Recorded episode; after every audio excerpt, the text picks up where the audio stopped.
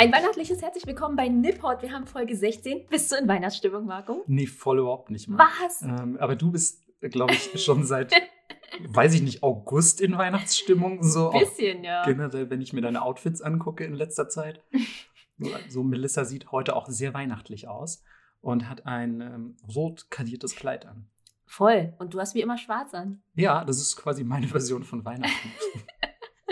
Boah, wenn ich den Weihnachtsmann neu entwerfen dürfte, das sähe Ah. richtig cool aus. Wäre es wie ein dicker Jack Skellington? das klingt eigentlich ganz gut. Also so in meiner Vorstellung wäre Jack Skellington gerade nicht der erste Einfall gewesen, aber jetzt, wie heißt der Typ nochmal, der, der diese, der diese Sackperson ist? Der, der Gegenspieler Boogie von. Boogie. Ah ja, richtig. Den finde ich auch nicht schlecht als Weihnachtsmann. Der hat ja schon so ein bisschen die Körperform. Ja. Und der Weihnachtsmann einfach mit so Maden gefüllt oder so ist ja auch nicht schlecht. Alle nicht aufgegessenen Lebkuchen sind in Ah. ihm drin. Das ist eine gute Idee, ehrlich gesagt. Oh Mann, aber Krampus auch richtig gut. Krampus auch richtig gut. Wobei den Film fand ich nicht so gut, der irgendwie letztes oder vorletztes Jahr rauskam. Ich fühlte mich unterhalten. Na gut. Ähm, aber ja, wie ihr, wie ihr vielleicht, wie, na gut, was, was Naja. soll ich jetzt, ja, was soll ich jetzt ähm, deine, deine Meinung schlecht reden? Das tue ich eh gleich noch ähm, in, in unserer Folge mehrfach. Deswegen ähm, gönne ich dir jetzt mal diesen, diesen, diesen, kleinen, diesen kleinen Sieg. Ähm, nein, heute geht es natürlich, wie ihr jetzt anhand unserer super schönen Einleitung schon erkennen konntet, um Weihnachten. Und weil ihr wahrscheinlich schon das eine oder andere Weihnachten in Deutschland erlebt habt und euch damit ganz gut auskennt, wollen wir über Weihnachten in Japan sprechen. ja, das läuft nämlich ein bisschen anders ab. Ja, genau. Und ähm, ja, wir wollen euch einfach mal so ein bisschen näher bringen. Was sind denn so Gemeinsamkeiten, die die Japaner in ihrem Weihnachtsfest beispielsweise mit uns im Westen haben? Was sind aber auch vor allem die krassen Unterschiede, die es da gibt? Und da gibt es dann doch einige. Und natürlich das Aller, Allerwichtigste, was wird gegessen? Natürlich. Boah, ich sehe schon, Melissa ist so richtig auf Entzug, was, ähm, was Essensfolgen angeht. Ich glaube, wir müssen echt bald mal wieder eine machen. Einfach damit Voll. du runterkommst, so von deinem Trip. Ja, aber ich hatte ja nur Instant-Rahmen. Ja, genau. Melissa schon so richtig wie so ein, wie so ein Übergangsfix. Letzte, letzte, letzte Woche wollte ich schon sagen, vorletzte Woche mit, mit den Instant-Rahmen. So. Aber das lange hält das nicht vor, wie eben Instant-Rahmen auch. Ja, genau. Ähm, Irgendwann ähm, hast du dann auch wieder Hunger. Irgendwann muss dann doch mal die Folge über tatsächlich Ramen oder vielleicht, ich weiß nicht, was, was könnten wir denn da mal machen? Ach, man darf uns gerne Vorschläge auf Twitter schicken. Oh ja, das stimmt. Ähm, oder eben auf Patreon. Ja. Ähm, dann sind wir da jederzeit bereit, uns euren Vorschlägen zu widmen und da vielleicht eine Folge drüber aufzunehmen. Und natürlich gibt es auch einen neuen Patreon, bei dem wir uns bedanken. Ja, das ist Mr. oder Mrs., man weiß es nicht, C. Horten. Vielen Dank auf jeden Fall und ähm, wir wissen das natürlich sehr, sehr zu schätzen, wie ihr uns immer unterstützt. Ja, und äh, wir hoffen natürlich, inzwischen, wenn ihr diese Folge hört, müsste die Post schon angekommen sein. Alle 10 Euro Patreons haben nämlich Post bekommen. Ja. Yay. Die Melissa voll cool fand und ich so, nein, das, Melissa, nicht, das können wir noch nicht abschicken, das ist nicht perfekt. So, und Melissa, hä, das ist voll gut alles. Melissa, das muss ich jetzt auch einfach direkt mal spoilern, so hat eine dieser Karten, die wir gemacht haben, für sich selbst behalten und zu Hause an ihren Kühlschrank geklebt. Mann! Aber sie ist voll gut. Ja, ke- keine Angst, es war eine von den hässlichen. Nein. Hm. Also, ihr müsst euch ungefähr vorstellen, wie das abgelaufen ist, ja? Du hast jetzt dieses Fass aufgemacht und deswegen erzähle ich es jetzt auch zu Ende. Oh nein, das habe ich getan. Ich bin hier angekommen mit so Bastelshit. Wir haben uns an seinen Küchentisch gesetzt, haben angefangen und ich habe einfach drauf losgebastelt, weil ich dachte so, ey, man muss ja anfangen und dann gucken wir mal, wo es hingeht. Und Marco starrte einfach nur sehr frustriert mit einem Stift in der Hand auf ein weißes Blatt Papier. Und das, das wurde immer schlimmer und es war wie in so einem Anime, wo so blaue Wellen um ihn rumgewabert sind. Das ist, mein, das ist meine Form des kreativen Prozesses, ja. Also habe ich einfach angefangen, auf sein Blatt Papier zu malen. und er hat dann Sachen dazu gemalt und so sind die Karten dann entstanden. Ja, aber ich möchte mal sagen, ähm, dass Melissa und ich unterschiedliche ästhetische Ansprüche am Anfang hatten, Am Anfang. was dieses Projekt angeht. Aber äh, später sind wir ganz gut reingekommen, finde ich. ich finde, die sind super cool geworden. Ja, finde ich eigentlich auch ganz cute. Aber die, die du dir geschnappt hast, ich, sagen wir mal so, ich würde sie nicht an meinen Kühlschrank hängen wollen. Es war einfach ein, ein Typ mit einem T-Shirt, auf dem Nippot steht und der hat einen Pudding als Kopf und ein kleiner Geist. genau, das äh, fasst es ziemlich gut zusammen, würde ich sagen. Ja. Ja. Naja, jedenfalls ähm, hoffentlich hat euch unsere Post gefallen. Und außerdem ähm, möchten wir uns auch bedanken an alle, die uns so fleißig in ihren Spotify-Top-Listen markiert haben, auf Insta und auf Twitter. Und Ja, mega Ja. nice von euch. Vielen, Ja. vielen Dank. Das ist echt so skurril, das zu sehen. voll. Wenn, wenn Leute irgendwie was auf, auf äh, Instagram teilen, was, was ihnen Spotify empfohlen hat, und dann sieht man da irgendwie seinen eigenen Shit einfach und du denkst dir so, wow, oh mein Gott, ich hab's geschafft. Mama, ich bin berühmt. Nein, Quatsch, das natürlich nicht. Aber man denkt sich so, wow, das ist irgendwie total seltsam, dass Leute so, so Bock auf die Sachen haben, die man selbst irgendwie macht und wo man oft ja auch sehr kritisch ist. Als jemand, Mhm. der irgendwas schafft, ist man oft sehr kritisch und sagt so, oh, ist das wirklich gut? Kann man das so hochladen? Kann man das so machen? Aber ja, schön, dass es den Leuten gefällt. Ja, und vor allem manche hatten ja dann auch ihre Minutenanzahl daneben. Und ich war so, selbst wenn man alle Podcasts jetzt zusammenrechnet, ergibt das noch lange nicht die Minutenanzahl, die da ist. Ja, genau. Wieso, wieso hört ihr das denn mehrmals? ja, also vielen Dank, wir haben uns sehr gefreut. ja, Dankeschön. Auch für alle, die dann hinten raus nochmal geschrieben haben, so, ja, hier, und ich finde das voll cool und vielen Dank und so. Und ja, Ja, ich habe auch mega cute Messages auf Instagram bekommen und es war echt sehr, sehr. Das ging runter wie Öl. Ja. Und ähm, jetzt ist es, glaube ich, doch echt langsam mal nach dieser viertelstündigen Einleitung, die gefühlt nichts mit Japan und Weihnachten zu tun hatte, ist es doch vielleicht mal ein bisschen an der Zeit, über das heutige Thema zu sprechen. Ein bisschen, ein bisschen äh, ging es schon um Weihnachten, weil wir wurden mit viel Liebe beschenkt. Das stimmt. Weihnachten ist bei uns das Fest der Liebe, in Japan das Fest des Hasses. ähm, nein, Quatsch. Äh, Fest des Konsums ist Das es. Fest des Konsums. Ja, vielleicht muss man auch vorweg überhaupt mal sagen, bevor wir jetzt einsteigen. Ähm, viele von euch wissen das ja hoffentlich schon, aber Japan ist ja erstmal kein christliches Land. Deswegen ist dort auch das Weihnachtsfest einfach ein bisschen anders, denn ähm, ich glaube, so zwischen 1% und 1,5% aller Japaner sind Christen und das ist natürlich nicht besonders viel und trotzdem aus ja, mehr oder weniger unerklärlichen Gründen ist aber Weihnachten in Japan absolut allgegenwärtig. Ja, es wird ja echt, also wenn du irgendwie da bist, ins Gesicht geschleudert. Also es wird quasi Halloween abgebaut und dann Mhm. wird am gleichen Tag direkt Weihnachten aufgebaut. Das ist echt der Wahnsinn. Ja, du hast gerade irgendwie noch die ganze Gruselstimmung an Halloween und am nächsten Morgen stehst du auf, streckst dich so, guckst aus dem Fenster und es ist überall die Stadt in Lichterketten. überall steht Santa Claus, Weihnachtsbäume wurden aufgebaut und so denkst du, wow, es ist irgendwie Anfang November. Kommt doch mal runter. Wir regen uns schon auf, wenn es so Spekulatius ab August im Supermarkt gibt und so und schreiben irgendwie so einen erzürnten Brief an Rewe. Und in Japan ist einfach so wirklich as soon as possible einfach ist schon Weihnachten. aber Fun Fact, man denkt immer, das kommt jedes Jahr früher, aber es kommt eigentlich immer gleich und zwar mit der Herbstware. Ja, das stimmt tatsächlich. Man gewöhnt sich ja auch ein bisschen dran. Ja, ach, ich finde das auch nicht schlimm. Für mich könnte auch irgendwie so, ja, August, September, da kann es dann auch losgehen, weil dann wird es ganz langsam kalt. Das stimmt doch überhaupt nicht. Dieses Jahr war es auch irgendwie voll mild. So. Ich bin auch überhaupt noch nicht in Weihnachtsstimmung, muss ich leider sagen. Und ich hätte irgendwie, ich hätte gerne noch ein zweites Halloween gehabt, glaube ich. Ich bräuchte Mhm. noch ein bisschen Grusel in meinem Leben.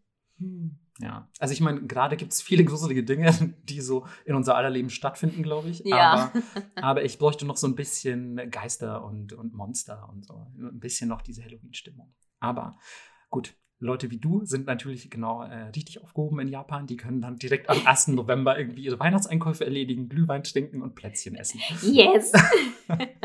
Melissa einfach äh, quasi die geborene Japanerin, wenn man so will. Season, Season, Ja. Season. Ja.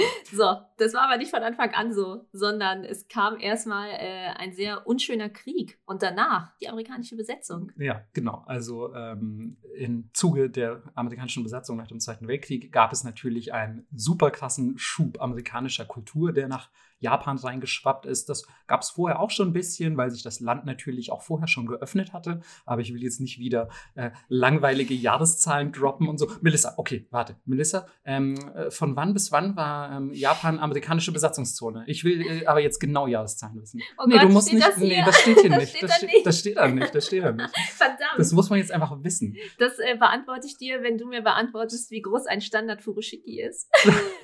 Ähm, 4 mal 4 Meter. Könnte sein. Für alle, die jetzt äh, super Bock haben auf Jahreszahlen und wir haben tatsächlich einige Messages auch bekommen, die Mhm. uns versichert haben, es ist total okay, wenn ihr Jahreszahlen sagt. Und ich ja immer so ein schlechtes Gewissen habe und denke so, ey, wir können die Leute nicht mega abfacken und langweilen mit Jahreszahlen. Aber weil ihr das geschrieben habt, kriegt ihr jetzt die Jahreszahlen.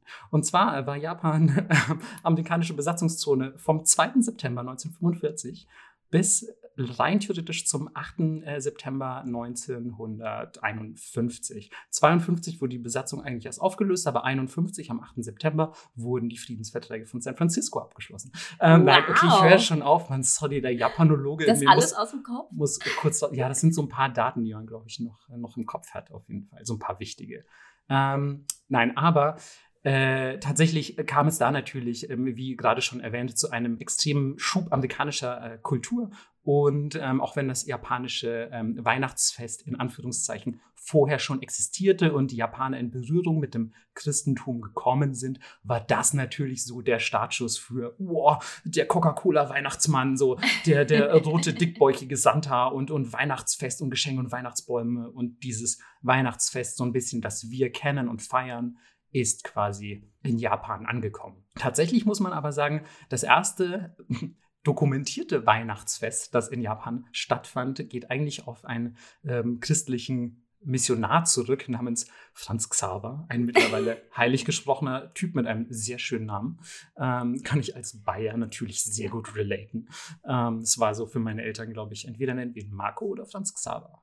Also es Hm. war Schwierig. ja, ich finde auch, auf jeden Fall. Und äh, dieser, dieser junge Mann, ich weiß gar nicht, wie alt er damals war, aber der kam schon im 16. Jahrhundert nach Japan und hat äh, das Christentum mitgebracht, mehr oder weniger erfolgreich, tatsächlich eher weniger. aber trotzdem hat man angeblich schon 1552 das erste Weihnachtsfest in Japan gefeiert. Das war allerdings jetzt sicher kein Weihnachtsfest im Sinne des heutigen Weihnachten, das wir feiern. Also ich glaube, ihr dürft euch das nicht so vorstellen. Leider habe ich persönlich in meiner Recherche keine Berichte dieses Weihnachtsfests gefunden. Das heißt, ich weiß nicht, wie es stattgefunden hat, aber ja, es hat angeblich stattgefunden. Und die Leute wurden nicht direkt enthauptet. Ja, das äh, ging dann später erst los, nämlich 1614, als Tokugawa Ieyasu äh, gesagt hat, ey, Christentum, voll scheiße, das ist jetzt sofort verboten. Es gibt auch einen sehr langweiligen Film, ich habe leider den Titel vergessen. Kennst du den, wo es um Christen in Japan geht? Oh nee, den kenne ich tatsächlich nicht, würde ich schätzen. Oder ich habe zumindest noch nie einen Film über christliche Missionare und so in Japan gesehen. Ja, also ihr wisst das bestimmt. Äh, falls ich das vor euch rausfinde, poste ich es auf Twitter. Aber ich bin mir sicher, jemand Oh, von euch, große, große Versprechen, große Versprechen. jemand von euch wird es vor mir wissen und posten und dann werde ich es retweeten. für dich, der jetzt sehr christlich groß geworden ist, Mhm. wie war denn für dich Weihnachten in Japan? Das ist eine äh, sehr interessante Frage, weil ich glaube, jedes Weihnachtsfest war so ein bisschen unterschiedlich, aber sie waren alle überhaupt nicht weihnachtlich.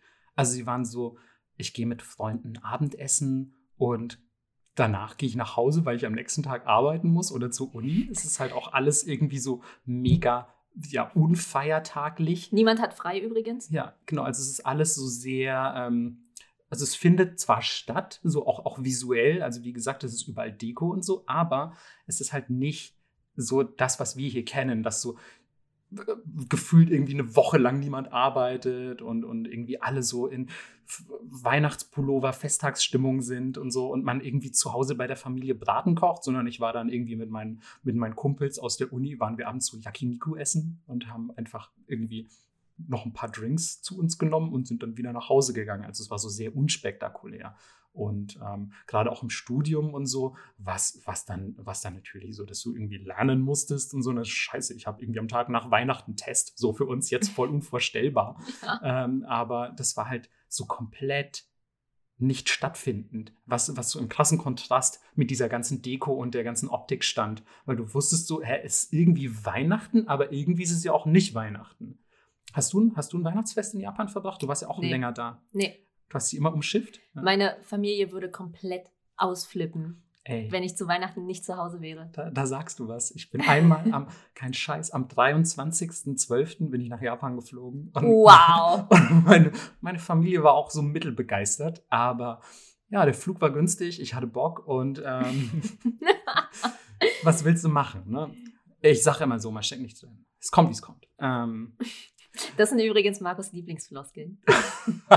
die rechtfertigen alles. So wie das japanische Shogunai. Shogunai. Shogunai. Ich ja, liebe machst, Shogunai. Machst du ja, nix. Kann man nichts machen. Ja, ist, ist Ist einfach halt so. so, ja.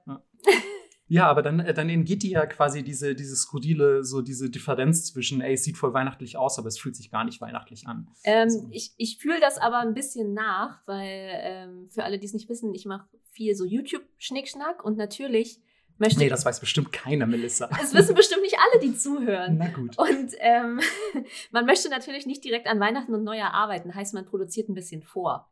Und ebenso ist das auch mit Ostern und mit Halloween und mit jedem anderen Fest, was kommt. Heißt, ich bin eigentlich immer so gefühlt einen Monat zu früh.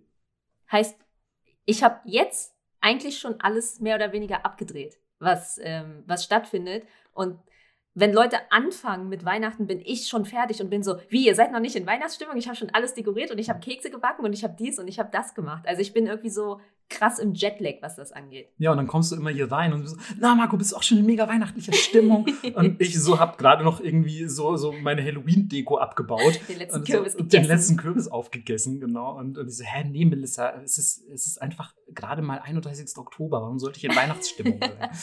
Ja, es ist irgendwie so sehr verzerrt. ja. Ja, so fühlt es sich manchmal auch ein bisschen an Weihnachten an, wenn man es in Japan feiert. Aber es gibt durchaus auch einige Gemeinsamkeiten äh, mit, mit unserem Weihnachtsfest, die es natürlich so ein bisschen einfacher machen, falls ihr doch mal in die Verlegenheit kommen solltet, Weihnachten in Japan feiern zu müssen. Gott bewahre von schlimm. ja, vor allem Konsum. Ja, also äh, genau in Japan übelstes Konsumfest einfach. So, also auch genau schon wie bei uns ab 1. November gefühlt. Der ganze Kram. Überall gibt es irgendwelche Weihnachtsmützen. Es gibt hässliche Weihnachtspullover, die Melissa dann voll schön fände, by the way. Ja. Ähm, Das stimmt. du hast auch, auch so, du hast auch so verrückte Weihnachtspullover, ne? Ja, ich Ja. habe so viele Weihnachtspullover. Ich bin ehrlich gesagt ein bisschen enttäuscht, dass ich dieses Jahr noch keinen gesehen habe. Ist das so? Mhm. Okay, wir sehen uns ja noch einmal. Ja. Ich habe äh, noch, noch einmal. Also, liebe Leute, es gibt noch genau eine Folge, dann ist aber Schluss. Es Das ist ist genau Schluss. einmal und dann wird Melissa mich einfach umbringen, während sie einen lustigen ähm, Rudolph the Weihnachtspullover. Red-Nosed Reindeer Pullover trägt. Nein, ich habe eins, da sind so UFOs drauf und die entführen das Christkind. Den finde ich sehr find gut. nicht schlecht. Und ja. ich habe einen mit mehreren Dinos drauf und die haben Weihnachtsmützen auf. Okay, das sind alles wieder so, also so ein bisschen so ein, ein spezieller Twist Ja, für, für weihnachtliche Motive. Also Mhm. UFOs entführen das Christkind, Dinos mit Weihnachtsmütze. Das ist alles so die Melissa-Version von Weihnachten, würde ich sagen. ja aber ich habe ich hab auch klassische mit äh, einfach so einer Lametta-Lichterkette und so. Ich hatte auch mal einen, der leuchtet. Wieso wundert mich das Und nicht? ich habe viele Dinge, die man sich auf den Kopf setzen kann. Und ich glaube, wenn ich nächste Woche komme, Hm. zwinge ich dich einfach, eins davon aufzusetzen. Boah, okay, ich bin halt nächste Woche wahrscheinlich tot. Das hoffe ich da. jedes Mal, wenn ich hier klinge. Aber du machst jedes Mal auf. Boah, hört's euch an, womit ich mich rumschlagen muss, Alter. Gibt's ja nicht, gibt's ja nicht. Zurück zum Konsum. All diese Dinge, die Melissa gerade beschrieben hat, könnt ihr wahrscheinlich in Japan kaufen. Die sind nämlich auch teilweise sehr skurril, diese Sachen, die man dort konsumieren kann. Ähm, also es gibt auf jeden Fall ab 1. November gibt es nur noch Weihnachtsshit zu kaufen. Und ähm, natürlich äh, ist auch das, das Geschenkemachen in Japan ähm, ja keine, keine Seltenheit, allerdings ganz anders als bei uns, denn dort ist ähm, das Weihnachtsfest, wie wir gerade schon angedeutet haben, nicht so familienorientiert, sondern man schenkt sich meist unter, ähm, unter Partnern etwas. Also wenn ihr eine Freundin oder einen Freund habt, dann ähm, schenkt ihr eurem Partner ein Geschenk und vielleicht noch Kindern. Aber so dieses, dieses rundumfassende, also dieses umfassende, dieser Rundumschlag im Geschenkesinne, den man bei uns an Weihnachten abfeiert, den gibt es da eigentlich nicht. Es gibt keine Bescherung. Keine Bescherung, genau. Es gibt halt so eine nette Aufmerksamkeit, wenn man so will. Und Ja. immer nur eine Sache. Man schenkt sich nicht, ich weiß nicht, wie das bei euch an Weihnachten ist, aber bei uns ist dann immer so, ja, hier und das ist auch noch für dich. Mhm. Und ich so, okay, ja, nice, fühlt sich fast ein bisschen schlecht an. Ich hatte irgendwie, ich hatte nur drei Sachen für dich und das ist jetzt schon das fünfte, was du für mich hast. So, also es fühlt sich auch manchmal fast ein bisschen schlecht an. Man fühlt sich so zu kapitalistisch, fast schon. Naja, Ja, Melissa, ein bisschen Kapitalismus geht immer.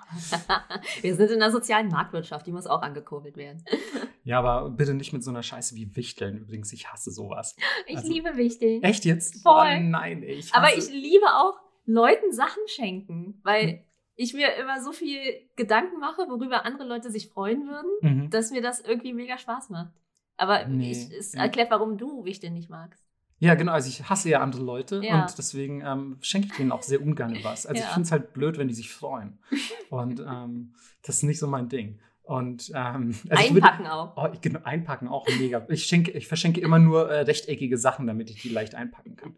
Und, ähm, und ich verschenke halt auch immer nur Sachen, von denen ich weiß, dass die Leute sie garantiert nicht mögen. und ähm, nee, natürlich nicht, aber Wichteln mag ich tatsächlich nicht so, weil da ist mir einfach, der Überraschungsfaktor ist mir da ein bisschen zu hoch. Teilweise kennst du die Person dann nicht, für die du was machen musst. Ach so, nee. So, also mit das fremden Leuten wichtel ich auch nicht. Ja, aber in Japan gibt es ja auch so eine, so, eine, so eine Kultur namens Osebo und äh, das ist so ein bisschen so auch ein, über den Dezember verteilt. Das ist nicht wirklich weihnachtlich, aber es ist so eine, so eine Jahresendgeschenkkultur und das ist auch so ein bisschen was wie Wichteln, nur eben nicht ganz so. Ja, ganz so random und Zufallsprinzip orientiert, sondern man, man macht kleine Aufmerksamkeiten, ähm, die man aber wirklich ganz wahllos auch beispielsweise Arbeitskollegen und so zukommen lässt. Und die kennt man ja auch oft nicht so gut. So, oder Geschäftspartner. Mhm. Und deswegen verschenkt man in Japan zu Sebo so voll oft irgendwie einfach Wurst oder so. Oder, oder irgendwelche Lebensmittel oder eine gute Flasche Alkohol oder so. ein Ey, da Kram. sage ich auch nicht Womit- nein. Ja, genau, womit man halt nicht viel falsch machen Ja. kann. Hygieneartikel und so. Das kennst du doch bestimmt auch. Irgendwie so eine entfernte Tante oder so, die dir dann halt einfach Duschgel schenkt, weil sie dich nicht so kennt.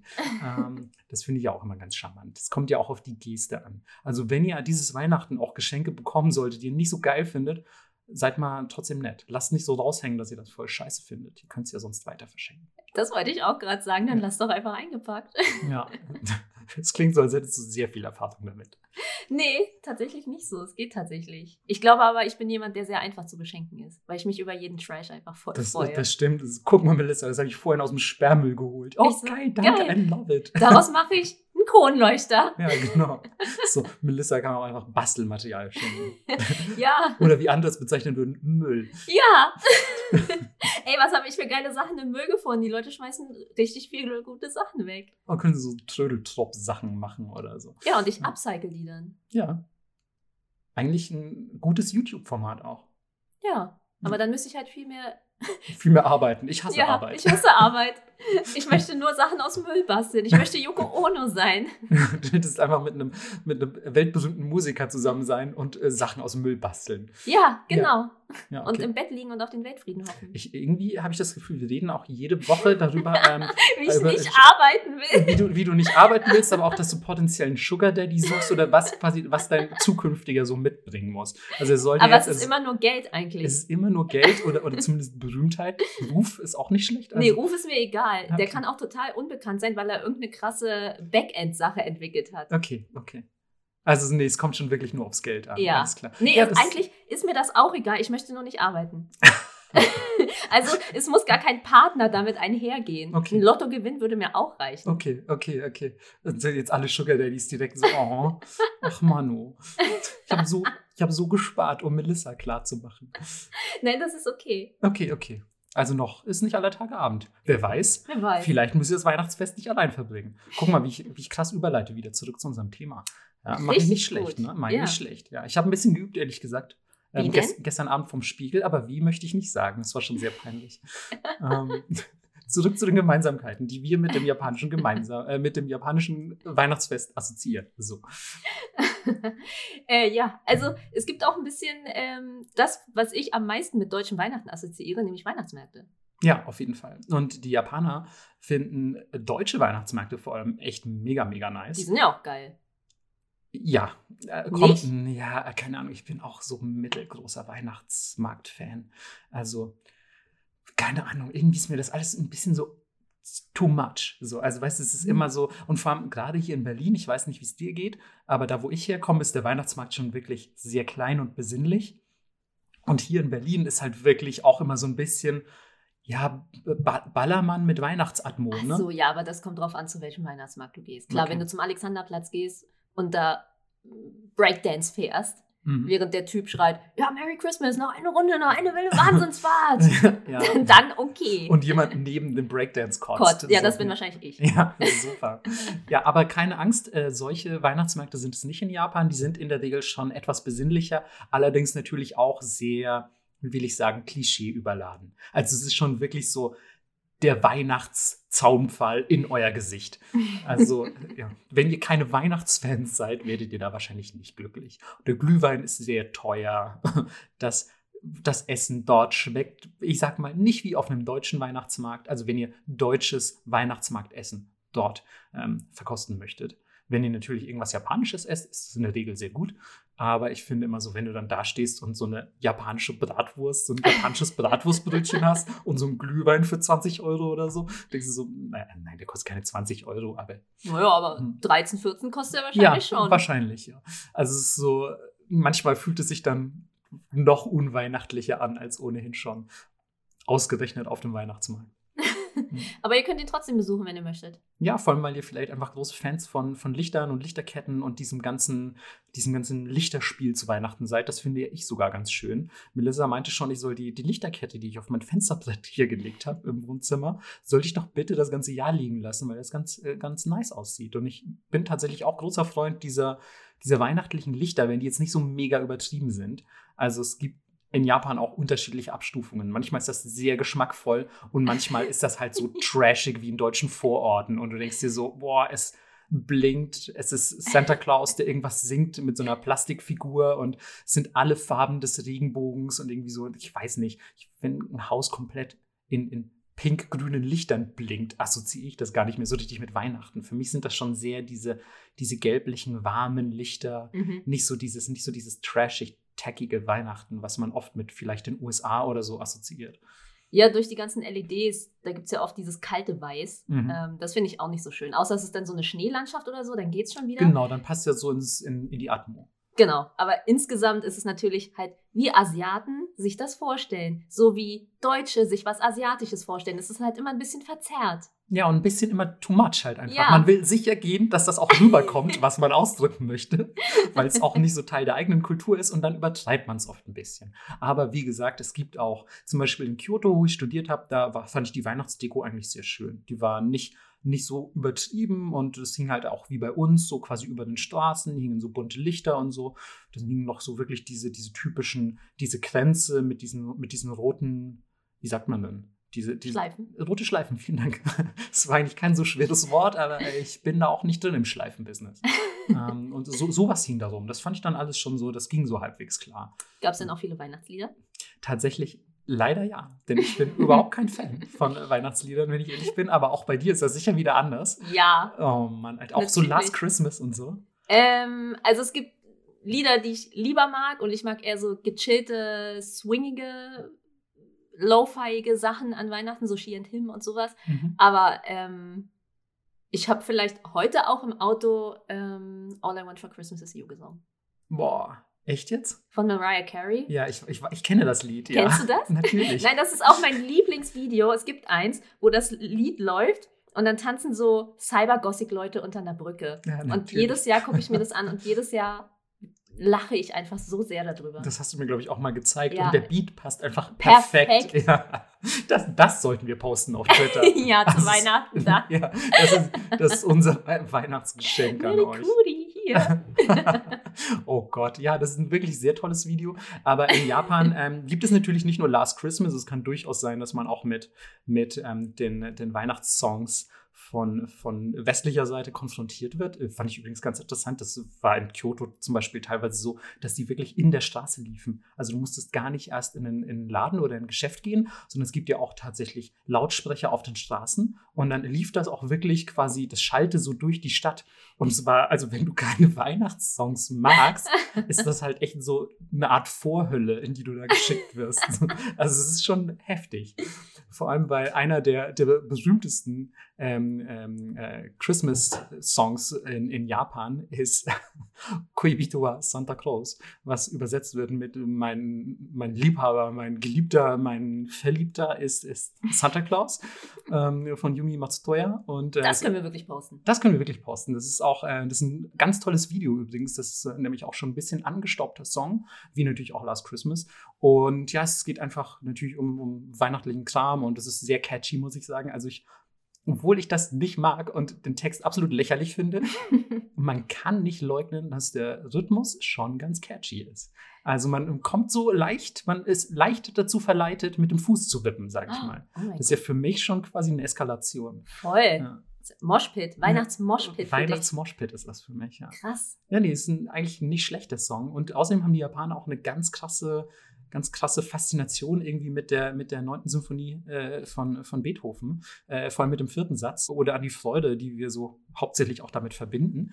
Ähm, das kennt ihr sicher, ähm, hoffe ich doch einmal mal. Ich will es jetzt leider nicht vorsummen und auch nicht vorsingen, wenn Melissa das machen möchte. Leider auch nicht. Okay, ähm, aber äh, die Story dahinter fand ich ganz interessant, die ich gelesen habe. Da stand nämlich, dass das ähm, im, im Ersten Weltkrieg die, die Kriegsgefangenen aus Deutschland, die in, in Japan waren, ähm, dass sie das zu Weihnachten gesungen hätten. Und dass das wohl ähm, einen sehr bleibenden Eindruck hinterlassen hätte, weil das entweder ein sehr schöner Song ist, wie ich finde, oder keine Ahnung, weil sie das mit einer tollen Performance unterlegt haben. Vielleicht haben die alle dazu sehr flashy getanzt, wie Cybergoths unter einer Brücke. Ich weiß es nicht. ähm, und jedenfalls ähm, gibt es tatsächlich äh, über ganz Japan verteilt heute noch äh, zum Beispiel auch Chöre, die das an Weihnachten singen, auf Deutsch.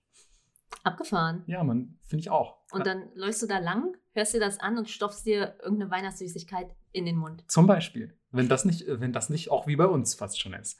Hm. Und natürlich so, so Klassiker, so wie Skiurlaub und so, machen Japaner natürlich auch zu Weihnachten. Wobei ich sagen muss, in meiner, in meiner Familie war das gar nicht so ein Ding. Skiurlaub, meine, meine Familie besteht nicht aus Skifahren. Ja, Aber- same. Ja, ich äh, habe so voll viele Leute in meinem Freundeskreis, die machen in, in Japan immer so, in Japan sage ich schon, in, zu Weihnachten machen die immer so Skiurlaub. Also so wirklich jedes Jahr Klassiker. Kurz vor Weihnachten oder kurz nach Weihnachten Skiurlaub. Und in Japan habe ich gehört, ist das auch gar nicht so selten, dass man ähm, im, im Dezember dann Skiurlaub macht, so zur Weihnachtszeit. Passt ja auch irgendwie. Aber Okay, ich kenne tatsächlich niemanden, der Skiurlaub macht und ich kenne auch niemanden, der in die Kirche geht. wie du dich bemühst. Ich bemühe mich so Ja. sehr, nicht Kirche zu sagen. Nee, du hast, es, du hast das sehr gut ausgesprochen, ehrlich gesagt. Ich würde es direkt aufnehmen für, ich weiß auch nicht, irgendwas, wo man Google das abspielt. Translate. Google Translate beispielsweise. Die, die sagt dann alles, sagt diese Roboterstimme, aber nur Kirche sagst du. Ähm, Nee, ich sag nur Chimkinagi. ich glaube, Google Translate kann das nicht. Doch. Dafür sorge ich. Ähm, genau, und das ist, das ist auch natürlich ähm, ganz interessant, weil es gibt tatsächlich auch Weihnachtsgottesdienste in Japan. Und ähm, die sind natürlich deutlich seltener als bei uns, wo gefühlt jedes kleine deutsche Dorf hat eine Kirche mit, mit äh, einem Weihnachtsgottesdienst. Und in Japan ist das natürlich schon eher auf die größeren Städte beschränkt, weil, wie gesagt, nicht so viele Christen. Aber zum Beispiel ähm, Freunde von mir, eine befreundete Familie, die ähm, gehen auch immer in den Weihnachtsgottesdienst an, Mhm. an Japan. Also die sind tatsächlich Christen. Die Frau ist ähm, Koreanerin, wo das Christentum Ah, ja eh okay. ein bisschen verbreiteter ist. Und der Mann, ja, ich weiß nicht, wie religiös er tatsächlich ist, aber die gehen auch mit der kleinen Tochter, die übrigens meine Patentochter ist. Oh. Ähm, und die äh, gehen an Weihnachten tatsächlich immer in die Kirche. Was ich auch ganz cute finde. Weil ich weiß nicht, ich fand. Gut, du hast da vielleicht auch nicht so viel Erfahrung mit. Leider nicht. Aber ich natürlich als in Bayern aufgewachsener äh, Junge hatte damit irgendwie schon, schon sehr viele Erfahrungen. Und ich fand das schon immer so Kirche, mega lahm, mega langweilig, kann ich nichts abgewinnen. Ich glaube, Gott ist da auch nicht. Ähm, aber, aber zu Weihnachten hat das schon eine sehr magische Atmosphäre Hm. kann man leider nicht leugnen. Und ja, auch die Japaner wissen das wohl zumindest zu teilen, zu schätzen. Aber eigentlich geht es uns ja vor allem heute um die Unterschiede, würde ich sagen, oder? Genau. Also, wir können euch ja mal so grob umreißen, wie so ein klassischer Tag an Weihnachten in Japan aussehen würde. Äh, wir haben ja vorhin schon kurz angerissen, wie äh, es einfach nicht besetzt war und dass es eher sowas für Pärchen ist. Und die Legende besagt, dass in den 80ern eine Frauenzeitschrift schrieb, die perfekte Zeit für ein schönes Date wäre der Weihnachtstag. Und so hat sich das irgendwie etabliert, dass alle Pärchen an Weihnachten einfach ein Date haben müssen und dass es auch ein bisschen sad ist, wenn du kein Date hast. Ist das so? Also ich wusste natürlich, dass, ähm, da wäre ich jetzt auch gleich zu gekommen, dass eben diese Dating-Sache an Weihnachten sehr wichtig ist, aber diese Frauenzeitschrift, hast du, Habe ich gelesen, ja. krass, okay. Davon habe ich noch nie gehört. Ja. Also es war, hat Also es hatte natürlich auch was mit dem Wirtschaftsboom zu tun in den 80ern. Alle wollten Geld ausgeben und hatten irgendwie Bock, was zu machen. Und äh, da dachte sich der Turbokapitalismus natürlich, ja, wenn diese Lücke noch nicht besetzt ist, dann schlagen wir da doch mal rein. Ja, natürlich. Also das ist sowieso, ähm, werdet ihr auch dann gleich noch merken, ähm, für, für viele Unternehmen vor allem ähm, ein, ein Fest der Freude. ähm, aber ich finde es echt ganz interessant, weil du es halt auch äh, gerade erwähnt hast, dass das so ein bisschen sad ist, wenn du kein Date zu Weihnachten hast. Und so voll viele von meinen Studienkollegen in Japan damals meinten noch so, oh Mann, ey, ist jetzt schon Mitte November, so ich habe noch gar niemanden so zum Daten für Weihnachten und so, hast du schon jemanden? Und ich so, hä, nee, äh, keine Ahnung, ich muss ich? So, was ist los? Habe ich was verpasst? Und dann hat man mich quasi auch erstmal so an die japanische Version von Weihnachten herangeführt und meinte so, hey, ja, das ist einfach so das Datingfest in Japan, weil das eben auch, und das verstehe ich schon, wie diese Zeitschrift es eben suggeriert, sehr romantisch ist. Also überall die Lichter, es ist kalt, man ist so irgendwie eingepackt in Mantel ja, und Schal und es ist cozy und keine Ahnung, man liegt auf einem Bärenfell nackt vorm Kaminfeuer, füttert sich mit Weintrauben und reibt sich mit Ahornsirup ein, was man halt so macht an Weihnachten in Japan. Und ähm, also das, das verstehe ich schon. So, dass das, du lachst, Melissa, aber du hast noch kein Weihnachtsfest im Jahr.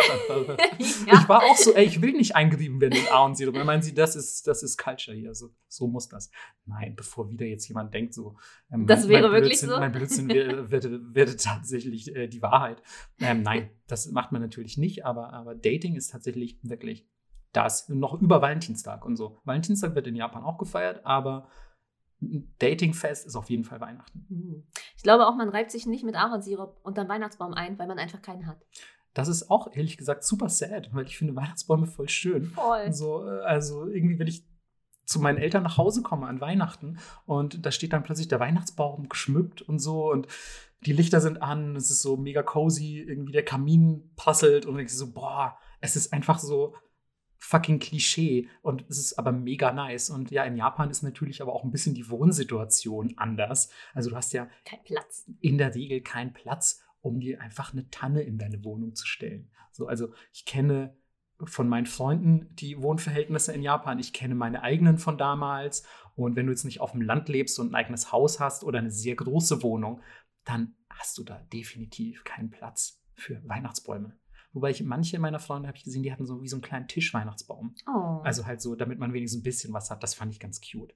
Aber es ist ja rein theoretisch eben auch so völlig völlig überflüssig, sage ich mal, wenn du das nicht so bis ins Private hineinträgst, wie das in Japan ja nicht üblich ist. Also in Japan ist es ja wirklich eher so, hey, wir schmücken außen alles schön und ihr könnt euch daten und irgendwie was Cutes schenken.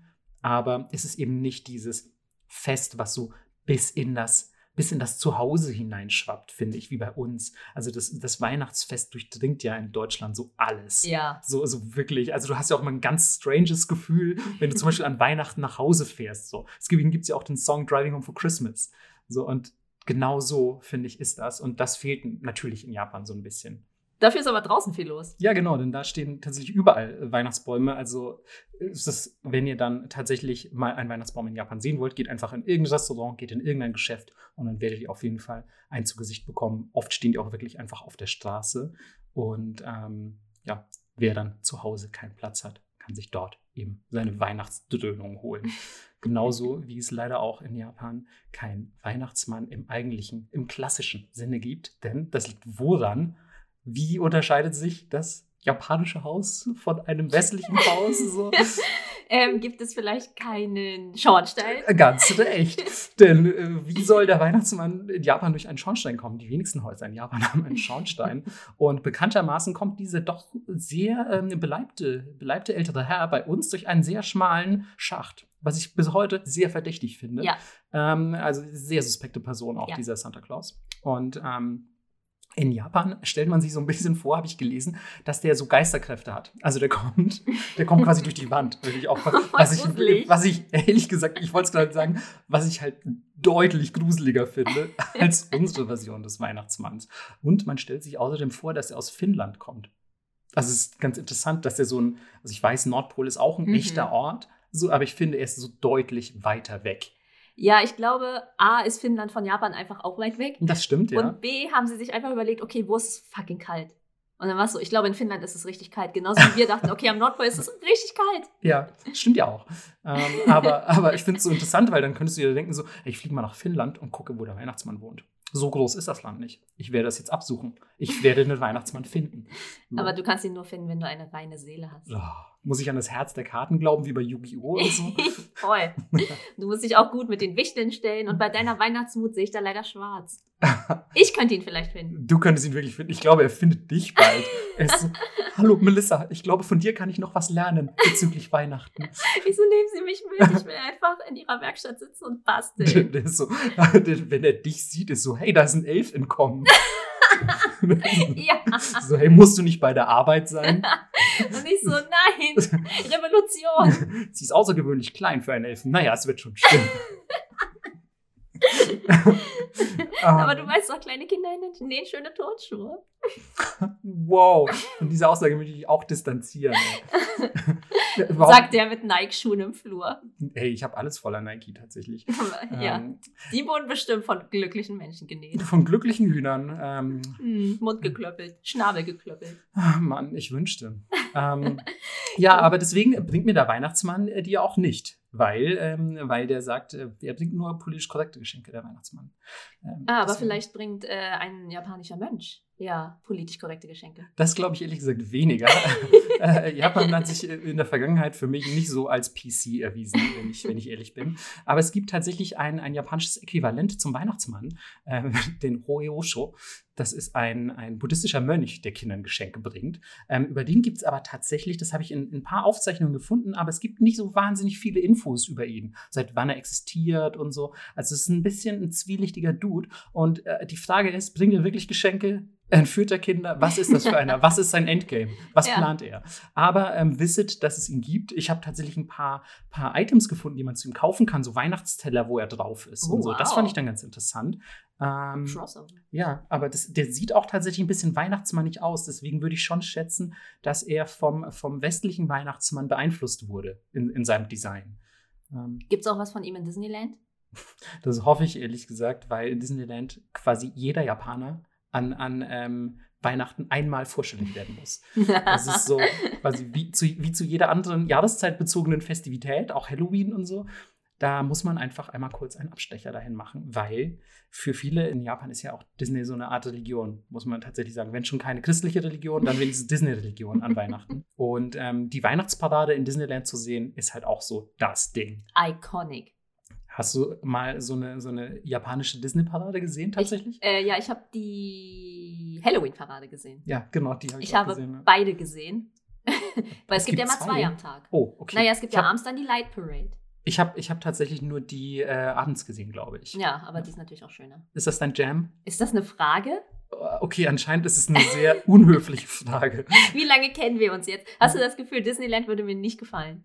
Naja, es kommt ja an der vor allem und Halloween dann auch noch, ne? Mhm. Aber ja, du- manchmal magst du auch einfach Sachen nicht, wo ich objektiv weiß, wie gut sie sind. Und ich denke mir dann, hä, das ist ja komisch.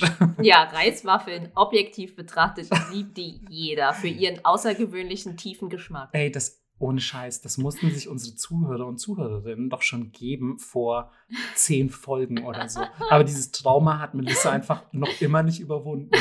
Willst du noch mal was zum Kochbeutelreis sagen?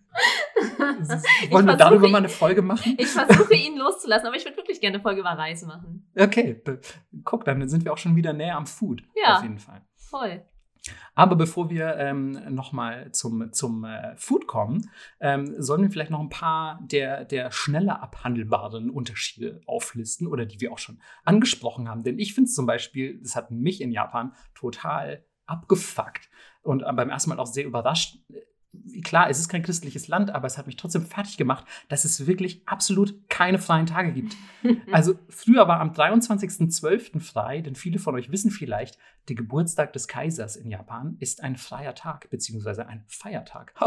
Ähm, und Melissa guckt so genervt, Leute.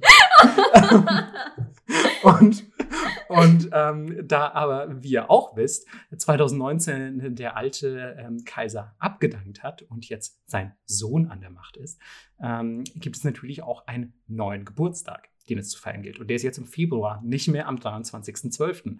Das heißt, selbst dieser so vorweihnachtliche Feiertag ist jetzt weggefallen und man ist einfach echt so, du sitzt halt an Weihnachten in der Uni zum Beispiel. Und das fand ich damals so irgendwie traurig, weil ich halt mir dachte so, oh shit, ich weiß genau, was in Deutschland abgeht. Und meine Eltern schicken mir so Fotos von so, ja, hier guck mal, unser Weihnachtsbaum. Hier guck mal, hier sind die Geschenke, die du nicht bekommst. Und so, also so, oh Gott, die Weihnachtsatmosphäre, nein.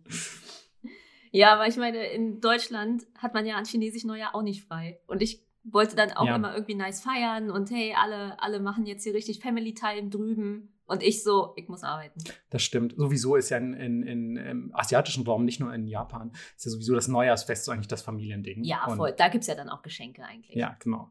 Deswegen ist es eigentlich fast schon skurril, dass man, dass man Weihnachten so ein bisschen mitnimmt und, und da vielleicht sogar Kinder zu Neujahr und Weihnachten was bekommen. Also wenn du Voll- Kind bist. voll so, gut. Ja, eigentlich gut, ja. Stell dir vor, du Ja. hast dann noch am 27. Geburtstag oder so. Nee, das ist schlecht. Also wir haben Glück, weil wir sind beide Sommerkinder. Mhm. Heißt, wir haben maximal Geschenke abgegriffen. Ja. da spricht wie die Kapitalistin aus dem Messer. Ja, aber wenn du an Weihnachten Geburtstag hast, kann mir keiner erzählen, dass du genauso viel Geschenke be bekommst, wie wir im Sommer bekommen haben. Glaube ich, glaube ich auch nicht. Das hat früher auch ehrlich gesagt die Leute immer abgefuckt, Ja. weil unabhängig von der Geschenkemenge war es halt auch mit harter Wartezeit verbunden. Als Kind liebt man halt Geschenke. Erzähl mir nichts. Man findet Geschenke einfach toll. Und wenn du halt einmal so im Halbjahr welche bekommst, deutlich cooler als einmal im Jahr. Ja, So, und also das tröstet dann über sechs Monate hinweg so. Aber wenn du wirklich zwölf Monate auf deine Geschenke warten musst, ist schon bitter. Ja. Also für mich war das auch immer cool. Ich habe was zu Weihnachten bekommen und ich wusste, einen Monat später, chinesisch Neujahr, kriege ich nochmal was geschenkt. Ja, wobei man dazu sagen muss, ähm, dass das äh, chinesische Neujahr sowieso, finde ich, auch so krass zelebriert wird, beziehungsweise das Neujahrsfest in, in, im asiatischen Raum. Da, glaube ich, stinkt auch Weihnachten nicht so richtig gegen an. Also ich finde das, find das richtig krass, wie dann so mehrere Tage einfach Feierlichkeiten sind und so. Und in Japan ist es halt, also ich weiß nicht, hast du schon mal ein Neujahrsfest in Japan Nee, auch nicht. verbracht. Das fand ich auch echt cool. Also ich war mal tatsächlich bei einer japanischen Familie auch zu Neujahr eingeladen, fand ich super cool. Ähm, und die dachten sich dann wahrscheinlich, oh, wir schmücken unseren Tisch mit dem Gaijin. Wenn vielleicht, wenn vielleicht einer nicht satt wird, kann er ja den Ausländer essen. So, nein, übrigens, nein, Japaner sind keine Kannibalen. Ich erzähle immer so viel Blödsinn. Ich habe manchmal Angst, dass Leute das glauben. Ich glaube, wenn man Ähm. uns beiden zuhört, kann man schon gut einschätzen, was wir ernst meinen. ja, es ist doch nicht. eigentlich Folge 16. Ne? Also wenn ihr jetzt halt direkt nur Folge 16 gehört habt, ist kacke. Aber wenn ihr seit sonst. Folge 1 dabei seid, wisst ihr eigentlich, dass wir Ja. auch schon irgendwie doof sind. So, aber lass mal, ey, lass mal jetzt, bevor wir noch weiter uns ins, ins Neujahrfest verstricken, kommen wir eigentlich zu dem super krassen Ding, was jeder, der schon mal ansatzweise von Weihnachten in Japan gehört hat, mit Weihnachten in Japan verbindet. Ich möchte so ein Airhorn machen. Ch -ch Chicken. ja, sag doch einfach nochmal, was du gerne bei, bei Google suchen würdest oder intonieren. Chimkin Nuggies? Ja, Mann, die gibt's da nämlich auch. Ja. Wir reden natürlich von KFC, weil ein wirklich ein Standard ist, an Weihnachten zu KFC zu gehen. Und es ist total absurd. Und da merkt man auch richtig, wenn ein Fest in ein Land kommt, was keine Bedeutung hat, wie schnell man es schaffen kann, diese zu besetzen. Ja, total. Also, wie wir gerade schon gesagt haben, mehrfach keine Religion, also ist Weihnachten erstmal so free for all. Jeder kann ja ein bisschen entscheiden, was er da macht. Abgesehen davon, dass man irgendwie Deko sich angucken kann, aber wahrscheinlich auch gar nicht versteht, mit, mit was die zusammenhängt. Also ich glaube zum Beispiel, vielleicht, keine Ahnung, abgesehen von den Christen natürlich in Japan, wissen, glaube ich, nicht so viele Japaner, warum man Weihnachten feiert. Ja, und Oder? warum, warum ist da dieser Stall mit diesen Tieren und warum ist da so ein Ja. Baby? Egal. Ja, ich glaube, also ich, ey, ich habe gehört in einer Story, dieser, dieses Baby ist dieser eine bärtige Handwerker. So, also der Typ mit dem Bart und den Birkenstock. Birkenstock waren das, glaube ich. Und so, also weißt du, so irgendwie einfach Toll. deutsche Klischees zusammengemischt und so. Ähm, also es ist, glaube ich, für viele gar nicht so präsent, was es damit zu tun hat. Und deswegen haben sich es gewisse Unternehmen zur Aufgabe gemacht, diese Lücke, sagen wir mal, zu füllen, zumindest mit gewissen Traditionen. Genau. Es gibt verschiedene Legenden dazu, wie das bei KFC stattgefunden hat. Eine Legende ist zum Beispiel, dass ein amerikanischer Kunde in ein KFC gegangen ist, weil er meinte, er würde so gerne Truthahn essen, aber er konnte keinen finden in Japan. Also hat er als Ersatz KFC genommen. So. Woraufhin 1974 dann eine große Marketingkampagne startete mit Zu Weihnachten Kentucky. Ja, Genau, also Chris machst du nie Kentucky. Ähm, und, und, ähm, und, seitdem ist es tatsächlich Brauch in Japan, auch heute noch, ähm, dass man, dass man ähm, an Weihnachten bei KFC essen geht. Was für uns natürlich völlig unvorstellbar ist, ein Fastfood-Restaurant. Ja. Und du gehst dahin zu Weihnachten, zum Geburtstag von fucking Jesus. So, never ever. Da musst du zu Hause im, im Kreis der Familie sitzen und Truthahn essen und Klöße und ach, keine Ahnung, weißt du? Und ja, da sitzt man halt dann bei KFC oder holt sich das Essen. Ja, das ist äh, wie Bekannte von mir, die jüdisch sind und mhm. an Weihnachten immer chinesisch essen gehen. Ah, da, von, diesem, von diesem Brauch habe ich tatsächlich aber auch schon gehört. Ja. Ähm, hat, das, hat das auch irgendeine Bewandtnis? Äh, ich glaube, weil das Essen wohl relativ, also so pseudo-koscher ist mhm. und deswegen ist easy ist, da essen zu gehen. Ah, okay. Und natürlich, man hat Hanukkah gefeiert, also. aber ich kenne auch manche Leute, die einfach beides feiern. Also ich bin ja auch null christlich und ich habe auch türkische Freunde, die sind so, ich mag Weihnachten, wir feiern trotzdem. Ja, das finde ich auch schön. Einfach, man kann ja. sich auch wirklich einfach, weißt du, es ist egal, was für eine Religion du hast, du kannst dich doch an ein paar bunten Lichtern und geschmückten Bäumen erfreuen voll. und so. Das finde genau. ich, find ich voll okay. Oder an einem großen Party-Eimer voll mit Fried Chicken. Ja, genau. Das war äh, nämlich so das erstmal das Go-To-Produkt für Weihnachten bei KFC. Denn der damalige Manager einer, einer KFC-Filiale, Takeshi Okawara, der hatte eine, eine prophetische Vision, will ich es mal nennen. Im Traum. Im Traum. So geil. Ja, das ist kein, kein Scheiß. Ja. Das, so geht die Legende. und, ähm, und dort hat er davon quasi geträumt, also ein, ein, ein Party-Eimer voller Fried Chicken an Weihnachten zu verkaufen. Und ja, und dann, wie Melissa gerade schon gesagt hat, 1974, dieser unfassbar gute Slogan. Das muss man sich nochmal auf der Zunge zergehen lassen. Mhm. Christmas nie Kentucky. An Weihnachten Kentucky. Ja, so also, simpel. So, wow. Da, also da muss man erstmal drauf kommen. Ja, er war halt voll der Prophet, weil er war auch der erste KFC-Manager des Landes. Ja. Deswegen, ja. our Lord and Savior. ja, tatsächlich. Ähm, hinzu kommt ja natürlich, dass du in Japan, also ich weiß nicht, ob ihr schon mal in einem japanischen Haus wart, aber in sehr vielen oder sehr wenigen japanischen Häusern gibt es keine Öfen im eigentlichen Sinne, ja. wie wir sie kennen. Also sind meistens so kleine, so, so eine Art Tischofen, wo man irgendwie ein bisschen was reinschieben kann, aber das ist niemals mit einem Ofen, den, den wir in Deutschland kennen, zu vergleichen. Es ist eher ein Toaster. Genau, es ist ein glorifizierter Toaster. Ja. Und ähm, darin macht man natürlich auch keinen Truthahn, selbst wenn man einen hätte. Deswegen ist es, wenn man so Bock auf diese, diese klassische Weihnachtstradition hat und gerne an irgendwelchen Schenkeln herumkauen möchte und äh, gerade keine Thick Thighs hat, ähm, dann, ähm, dann geht man zu KFC und ja. muss dort leider auch, wenn man nicht Monate im Voraus reserviert hat, muss man echt sehr, sehr lange anstehen, weil, und jetzt haltet euch einfach mal fest, jedes Jahr gehen circa 3,6 Millionen Familien, nicht Leute, Familien bei KFC essen zu Weihnachten. Ja, und das ist, das ist so, so heftig einfach, finde ich, was das für eine Zahl ist. Ich habe auch gelesen, dass ein Drittel des Umsatzes von KFC an Weihnachten gemacht wird. Krass. Ein Drittel des ganzen Jahresumsatzes nur an Weihnachten. Wow. Ja, man muss halt monatelang vorbestellen, weil es gibt dieses spezielle Weihnachtsmenü. Ähm, das kannst du vorlesen. Wie heißt es? Das heißt Party. Hä? Wieso heißt das Party? Was ist denn? Ach, Party Barrel. Ja, ba Party Barrel. Ja, man muss, man muss tatsächlich für viele, die Japanisch äh, lesen und lernen, ist das sicher für euch auch ein bekanntes Phänomen. Manchmal liest man so ein Katakana-Wort und überlegt, also das ist dann in der Regel ein, ein englisches Wort, was, was auf, auf, ähm, auf japanische ja. Silbenschrift umgemünzt wurde. Und man überlegt so, Baderü. Was ist was, denn was könnte das sein? Baderü. Ba Barrel, Barrel, Baderü. ja. Party Baderü. Ist das, ist das, ist das Party Barrel.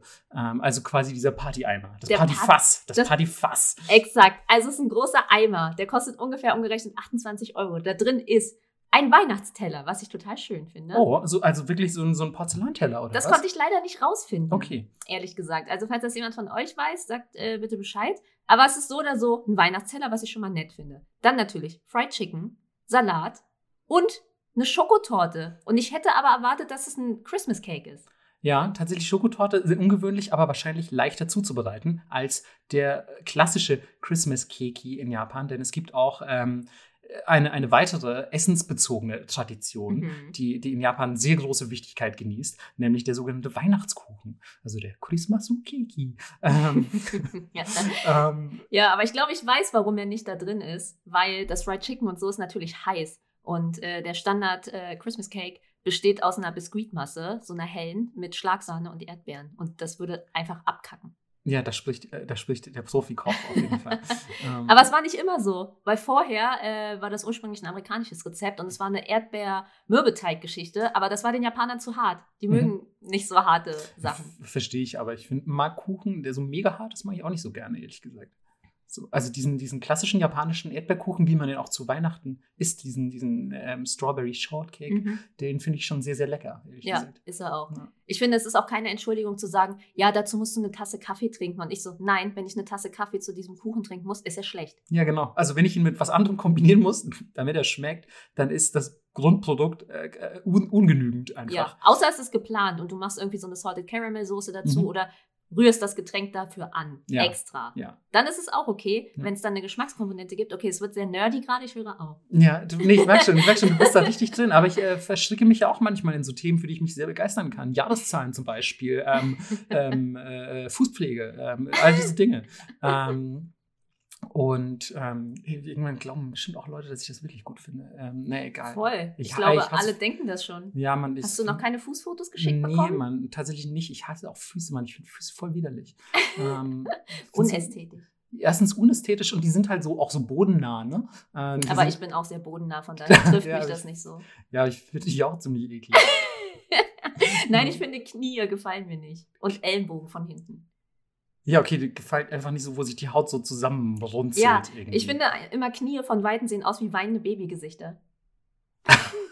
Okay, das ist sehr spezifisch. ähm, wenn ihr das auch seht, liebe Leute, dann könnt ihr hier mit Melissa kurz schließen. Ja, die Pareidolie ist stark in mir. Oh Mann. Vielleicht möchtest du das erklären für Leute, die nicht wissen, was das bedeutet. Achso, Pareidolie ist, wenn man äh, Gesichter sieht. Zum Beispiel, wenn ihr so einen Haken seht äh, mit so zwei Schrauben und der hat so zwei Ärmchen, dann seht ihr so, ah, das sieht aus wie ein Oktopus mit dem Gesicht. Oder ihr guckt auf eine Kachel. Oder eine Steckdose oder Ja, so. genau. so die Klassiker. Also ihr kennt Gesichter in Objekten und so, wo eigentlich Ja. keine sind. Punkt, Punkt. Strich ist ja für viele schon ein Gesicht. So, und dann ist so, ah, cool, die Steckdose guckt mich an. Ja. ja. Ich finde auch viel mehr Sachen sollten Gesichter haben. Du malst auch auf alles Gesichter. Das stimmt. Falls ihr Melissas Instagram bisher nicht gefolgt seid, wisst ihr das vielleicht nicht. Aber Melissa fotografiert oft Dinge und malt dann da einfach Gesichter drauf. Ja, zum Beispiel meine Haarbüschel. Ja, äh, alles, wirklich alles. Ähm, Ja, eines Tages kommst du auch in deine Wohnung und überall wird ein kleines Gesicht drauf sein. oh Gott, ich darf dich auf jeden Fall nie unbeaufsichtigt lassen. Nein, das sollte man sowieso nicht So mit mir mit so machen. Edding sitzt du dann so am Boden und hast einfach alle Wände voll gemalt. Das ist, so eine, das ist einfach so eine Vierjährige. Auf jedes Blatt deines Gummibaums. hey, der ist voll schön. Der ist auch voll schön, aber Okay. mit einem Gesicht wäre er noch schöner. Ja, okay, dann kann ich wohl, kann ich wohl schlecht gegen argumentieren. Ja. Muss ich leider sagen. ähm, zurück zum, zum Weihnachtskuchen. Ähm, der fand ich, fand ich ganz interessant. Der hat angeblich Japanfarben bekommen. Also das war auch einer der Hm. Gründe, warum, warum dieser Kuchen gewählt wurde. Also klar, einerseits amerikanisches Rezept, Besatzung und so weiter.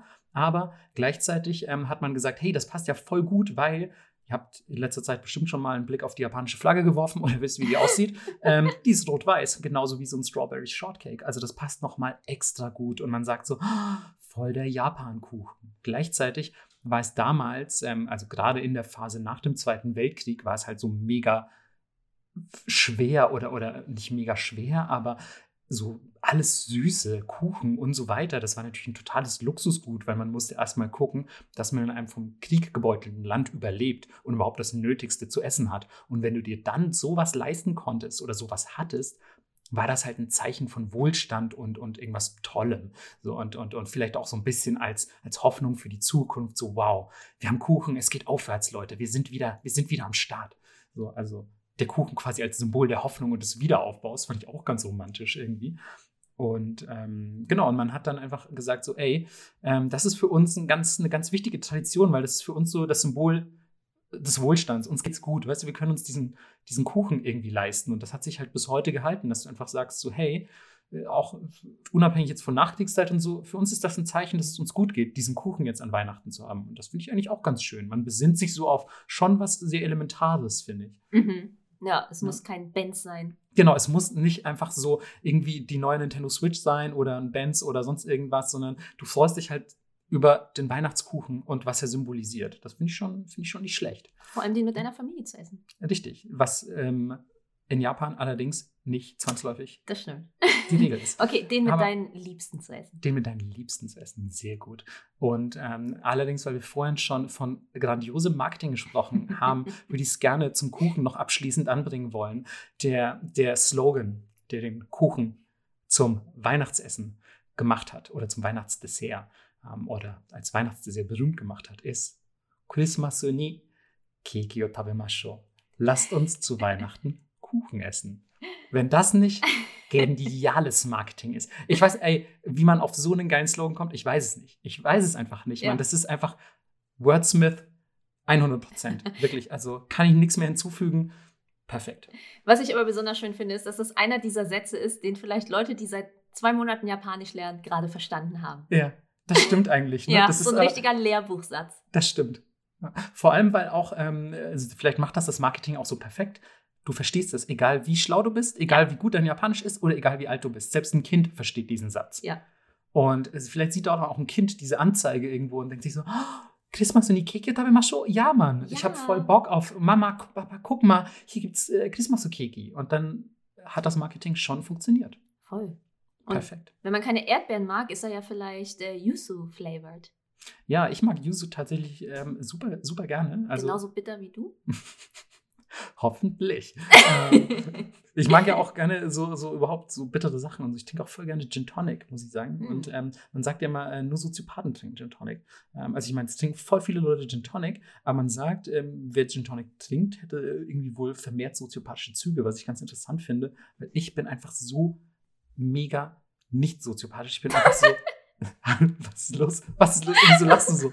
Nein, ich bin so, ihr kennt mich jetzt vielleicht nicht so gut, wenn ihr, wenn ihr, wenn ihr nicht zu meinen engsten Freunden gehört, die diesen Podcast einfach nur aus, aus ähm, weiß ich nicht, hören, um sich drüber lustig zu machen. Aber ähm, dann wisst ihr, dass ich einfach umgänglich bin, nett, weltoffen, einfach ein richtiger Sonnenschein. Und ähm, ihr solltet Melissas Gesicht sehen, das ist so schön. ähm, auf jeden Fall.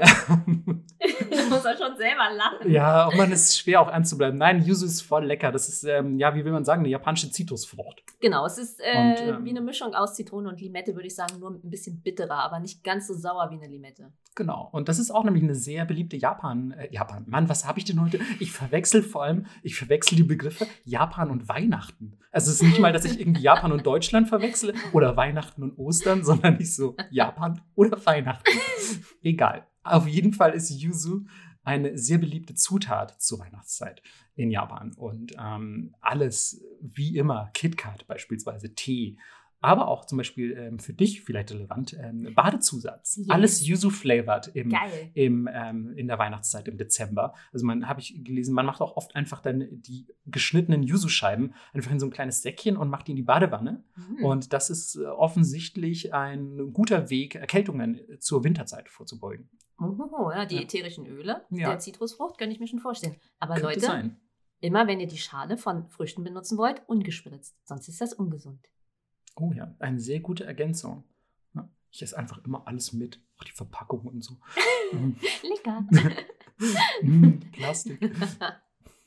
Ja, aber Yuzu finde ich tatsächlich sehr lecker. Magst du Yuzu? ja, ich mag. Ja. Also, wenn es zu krass ist und Mhm. wenn es zu artifiziell ist, dann nicht so.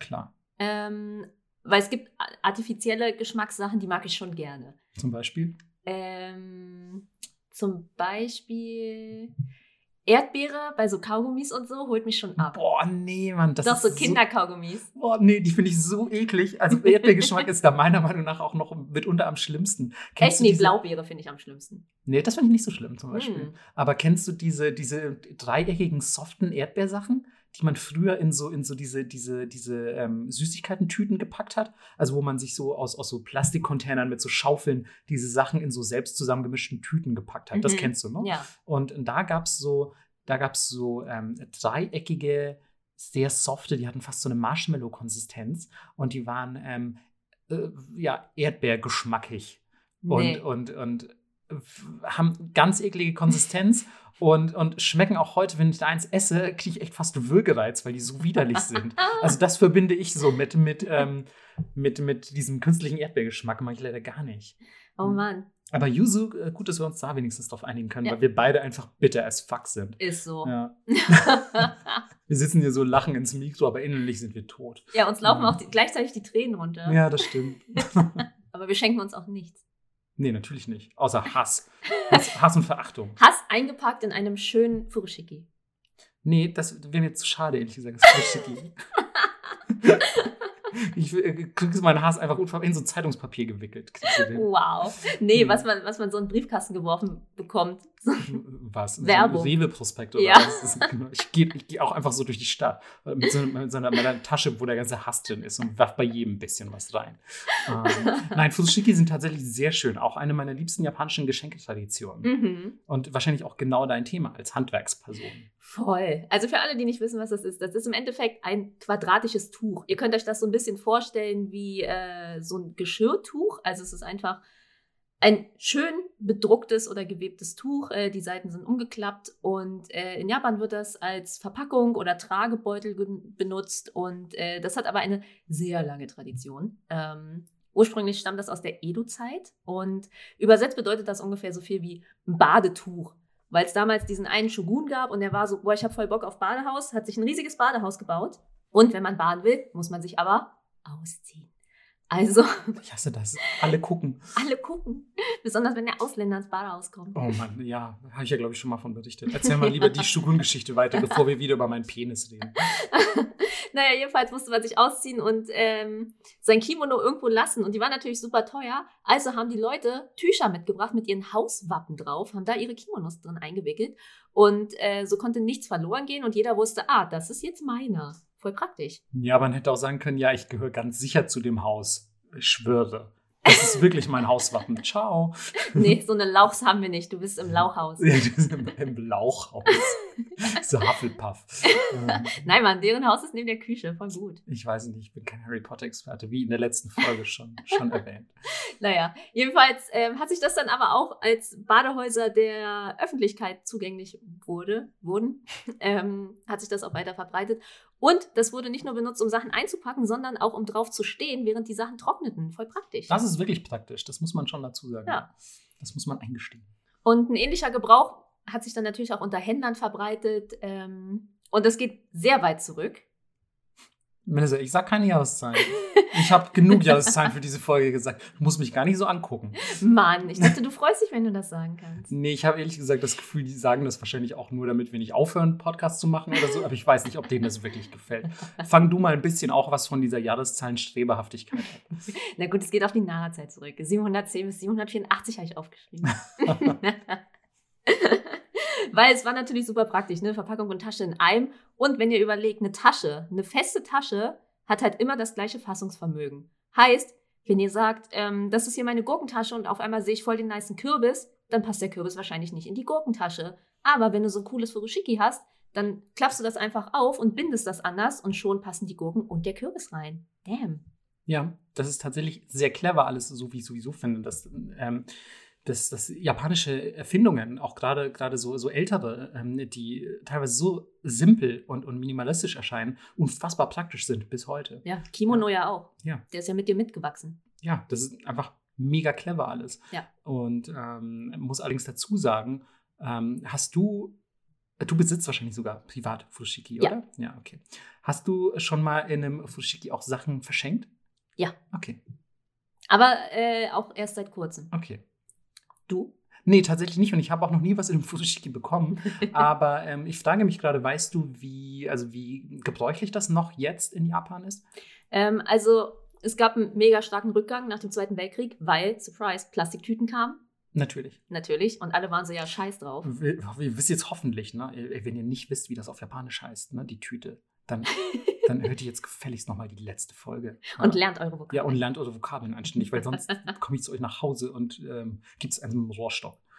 Das, äh, ja. Nee, warte, das ich gefällt ich manchen wollte vielleicht gerade noch. sagen, Oh Mann, bist du sicher, dass sagen- du das so ja. sagen möchtest? Ja, nee, oh Mann. Äh, ja, aber so um die 2000er rum gab es dann eine Wiederbelebung von dem Trend, weil natürlich alle waren so ein bisschen, okay, es ist wirklich cool, dass wir hier so viel Plastik benutzen, könnten wir nicht vielleicht was anderes nehmen? Ähm, so ein bisschen wie es im Moment halt auch ist, Zero Waste und so, bla bla bla. Ähm, ja, also kam das zurück und lustigerweise gibt es nicht so ein wirklich super festgesetztes Maß. Also es muss viereckig sein, aber alles andere ist eigentlich egal. So 45, 45 ist irgendwie so ein Standardmaß, aber ähm, die Form eines Furoshiki kommt auch daher, weil natürlich Kimono-Stoff benutzt wurde und der wurde immer in lang viereckigen Bahnen gemacht. Mhm. Und ähm, es gibt sehr kleine, die so groß sind wie deine Handfläche, aber die können zum Beispiel auch, wenn du was sehr Großes verpacken willst, so groß wie ein Auto sein. Cool, also universell einsetzbare Voll. viereckige Tücher. Aber äh, Muster und Material werden passend zum Geschenk ausgewählt. Also du musst dir schon überlegen, Ich würde einfach nur schwarze Furoshiki haben. ich weiß nicht mal, ob es welche gibt in Schwarz. Oh. Alle, die ich übersehe, sind tatsächlich ziemlich bunt. ja, ich weiß. Ich meine, ich habe ja auch schon welche gesehen. Ich habe nur noch nie eins geschenkt bekommen. Ja. Aber ja, ich äh, finde es super schön, dass man sich solche Gedanken macht tatsächlich Mhm. und so, hey, die Verpackung muss zum Geschenk passen. Voll. Und äh, was ich einen ganz, ganz besonders schönen Brauch finde, es gibt so eine sogenannte Freundschafts-Furoshiki, wo man nur eins hat. Und Mhm. wenn man sich viel mit der Person hin und her schenkt, Mm. Dann behält die Person das immer, packt das Geschenk darin ein und gibt es dir wieder. Oh, das ist echt mega schön. Richtig schön, Ja. oder? Und das ist richtig gut. teilweise über Generationen vererbt. Oh shit, dann ist das auch so richtig wertvoll einfach, ne? Das, Ja. Wo ist denn das Furoshiki, Mann? Ich hab's verloren, so ungefähr. Voll wabi-sabi. ja, das stimmt. Oh ja. Ja. Richtig schön nochmal ein Anknüpfungspunkt eigentlich zur letzten Folge. Mhm. Dass, dass alternde Dinge doch sehr zu schätzen sind. Ja. Ja. Und äh, weil wir letztes Mal auch viel über japanische Kultur geredet haben, auch das Geschenke einpacken und verschenken ist so sehr tief in der japanischen Kultur verwurzelt. Total. Also du hast ja auch immer Omiyage, Souvenirs dabei, wenn du Leute besuchst. Du hast auch eigentlich immer Gastgeschenke, wenn du Leute zu Hause besuchst und so. Also es ist immer, also es ist eine sehr geschenkintensive Kultur einfach. Andersrum aber auch. Also als ich nach Japan bin und äh, ein paar Freunde getroffen habe, hat mir jeder von denen was geschenkt. Krass. Voll seltsam, weil vielleicht weil sie dachten, okay, sie bringt 100 pro was mit und dann nicht irgendwie blöd dastehen wollten, aber ich erwarte natürlich überhaupt nichts. Nee, aber ich finde das tatsächlich ganz schön, so als, als ähm, wie sagt man, als kulturelles Element, so diese, diese, diese Andächtigkeit oder, oder dieses sehr Bedächtige beim, beim Schenken und Verschenken, dass du wirklich auch so sagst, so hey, zum Beispiel mein Furoshiki, das ist jetzt entweder unser Freundschaftsfuroshiki oder es muss wenigstens designtechnisch zum Geschenk passen. So weißt du, ich hasse das auch immer. Also ich meine, ich bin selbst kein König im Geschenke einpacken, ja, das weiß ich. Aber ich hasse das so, wenn ich einfach zu Weihnachten ein Geschenk bekomme oder so und es dann so in irgendwie so Papier mit surfenden Elefanten verpackt oder so. Ich denke mir so, the fuck, man, das ist doch nicht weihnachtlich. Und ja, vielleicht ist ein surfender Elefant drin, dann ist es, glaube ich, wieder okay, weil es sehr gut zum Geschenk an sich passt. Aber an sich finde ich schon schön, wenn dann auch Weihnachtspapier verwendet wird. Also da bin ich ganz bei den Japanern, muss ich sagen. Ja, voll. Und äh, das Wort für Dinge ver verpacken ist Tsutsumu. Hm. Und ähm, Einwickeln noch gerne. Also, ja, genau. Und lustigerweise, jetzt, das ist ein schwieriges Wort auszusprechen, finde ich, Tsutsushimu. Dann machst du schon ganz gut. also diskret sein, seine eigenen Gefühle zurückstecken und seine Gefühle einwickeln, Genau, sozusagen. so verpacken halt unter, Ja. unter etwas. Ja, ja ganz, ganz klassisch Ja. innerhalb, innerhalb der japanischen Gesellschaft. Und vielleicht ist Ja. es deswegen auch so wichtig, das Geschenk einzupacken. Ja, ich glaube, das Geschenk vor allem auch, muss auch eingepackt werden, Genau. ähm, weil du, weil du ähm, äh, sonst vielleicht auch den anderen in eine sehr unangenehme Situation bringst, wenn das was ist, was ihm nicht gefällt. mhm. Deswegen wird es ja manchmal auch nicht direkt davor ausgepackt. Richtig. Genau. Also wer kennt es nicht, ne? Ihr bekommt irgendwie genau das Falsche, irgendwie, oder was, was ihr schon habt und seid ein bisschen enttäuscht und ihr müsst so gute Miene zum bösen Spiel machen. Ähm, das ist in Japan natürlich, wäre das ein super GAU. Und deswegen versucht man sowas zu vermeiden und ähm, packt dann auch selten das Geschenk vor der schenkenden Person direkt aus, finde ich. Also mittlerweile gibt es aber auch schon wieder so diesen Aufbruch der jungen Leute, sage ich mal. Und man packt einfach irgendwas aus und man schenkt sich auch irgendwie viel mehr unter seinen Freunden und so. Also das Weihnachtsfest auch in Japan ist schon ein bisschen im Wandel, muss man so dazu sagen. Aber insgesamt finde ich, ist es immer noch sehr japanisch alles. Ja, aber ich glaube, wie zum Beispiel diese Wabi-Sabi-Ästhetik so sehr in Japan verwurzelt ist, ist es bei uns halt mit Weihnachten. Und Richtig. das kannst du einfach nicht so schnell nachfühlen. Das stimmt. Aber fühlen ist ein sehr gutes Stichwort. Denn ähm, unser Wort der Woche hat ja ein bisschen mit Gefühlen zu tun, im Idealfall. Ne? Ähm, denn, denn das Wort der Woche habt ihr vielleicht schon gehört, wenn ihr diese Folge wirklich sehr aufmerksam genossen habt. Denn ähm, es kam im Titel dieses japanischen Last Christmas Songs vor. Ähm, das ist Koibito, die geliebte Person, die Person, die man liebt, der Partner, aber auch die Geliebte, der Geliebte. Und ja, ein sehr schönes Wort, das auch sehr universell einsetzbar ist, weil es besteht auch einfach aus den Kanji für Liebe und Person. Oh. Oh. ja, ganz schön, ganz schön, äh, ganz schön, äh, wie sagt man, ganz schön, Kitschig? ganz schön kitschig und romantisch geworden zum Ende nochmal. Ne? I, I. Aber es ist ja auch die letzte Folge vor Weihnachten. Ja, das stimmt. Ähm, wir posten wie immer das Wort natürlich auch auf Twitter. Und ähm, wenn ihr jetzt diese Folge tatsächlich auch pünktlich zum Weihnachtsfest gehört habt, dann wünschen wir euch erstmal eine schöne und besinnliche Weihnachtszeit, schöne Feiertage und natürlich mega geile Geschenke, weil Konsum mega Bock macht. Leckeres Essen. Ach so, ja, hätte ich fast schon wieder vergessen. Natürlich. Wir wünschen euch vor allem, und Melissa vor allem, wünscht sich und euch leckeres Ja. Essen. Voll. Also feiert schön. Mhm. Ja. Streitet euch nicht so viel. Ja, richtig. Wenn eure Familie zusammenkommt, wir wissen, das ist nicht immer einfach, aber halt durch ähm, für diese paar wenigen Tage im Jahr. Yes, yes. Also Leute, frohe Weihnachten. Ja, so Weihnachten. Ciao.